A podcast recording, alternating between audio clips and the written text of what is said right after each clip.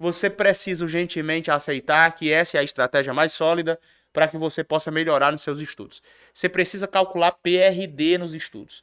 P de peso, R de recorrência, D de dificuldade. Onde você vai ter uma ordem numérica de urgência, seguindo escalonadamente qual é a primeira disciplina que você vai estudar no dia. Se, ora, eu fiz o biohacking da superatenção e fiz a hora do hiperfoco. Se eu acabo de te comprovar que existem horários, que existem momentos no seu dia que você vai ter mais produtividade neural, então, porra, faz todo sentido aplicar PRD. O que é que eu tenho percebido? Olha, olha a trilha que eu tenho percebido das pessoas que estudam para concurso. O cara, por exemplo, foi para o curso preparatório presencial, viu três aulas lá. Ele viu constitucional nessa ordem. Ele viu constitucional, ele viu é, administrativo e ele viu informática. Três aulas. Ele é um merda em informática. Quando ele chega em casa, ele quer estudar a mesma sequencial que ele viu no cursinho. Ele tem 5 horas livres, 6 horas livres em casa. Depois do cursinho. Aí ele quer ver duas horas, porque o professor disse que era assim. Puta que pariu, professor. Me ajuda. O professor disse que era assim, duas horas para cada disciplina. Então ele viu o constitucional primeiro, ele vai ver duas horas de constitucional. Ele viu administrativo segundo, ele vai ver duas horas de administrativo. Ele viu informática em terceiro. No final do dia, quebrado, depois de um dia inteiro de estudo, ele vai querer ver informática. Aí ele consegue só uma hora, 40 minutos e para porque tá com dor de cabeça. Aí ele diz, amanhã eu estudo informática. O que é que ele faz? Ele atrasa a matéria. Eu sempre digo e defendo nos concursos públicos uma tese. Atrasar a matéria é um procedimento comum de praxe. Muita gente atrasa a matéria. Você só não pode atrasar a matéria de alto PRD.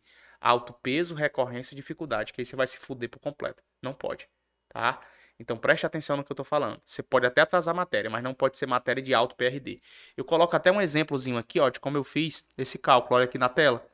Eu tenho português, constitucional, administrativo. Aí eu coloco peso 1, para português, um exemplo, peso 3, como se valesse 3 pontos essas últimas duas. A recorrência vai depender da tabela que sempre está exposta nos oráculos, né, nos seus cursos. E a dificuldade vai depender da tua análise. No caso aqui da minha soma, deu score 5 para português, score 9 para constitucional e score 8 para administrativo. Qual é a primeira disciplina que eu vou estudar no dia? No caso desse exemplo aqui, constitucional. Qual é a segunda? Administrativo. E por último, eu vou estudar português. Ou seja, o que eu tenho mais dificuldade, eu estudo primeiro. O que eu tenho menos dificuldade, eu estudo depois.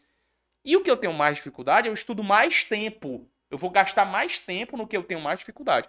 Eu explico, inclusive, isso aqui dentro do, do, dos planners em detalhes. Olha isso, ó. Eu explico em detalhes sobre o horário de estudo. Muita gente fica me perguntando, vem comigo aqui, perguntando o tempo inteiro, Lucas, quantas horas eu tenho que estudar cada disciplina? Meu irmão, eu não posso, eu, determinar quantas horas você tem que estudar.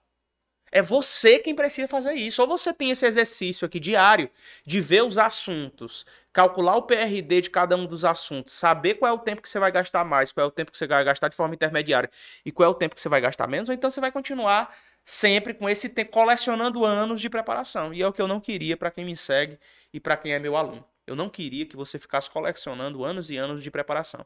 Tá na hora de você desbloquear a sua preparação e passar no concurso. Então é isso.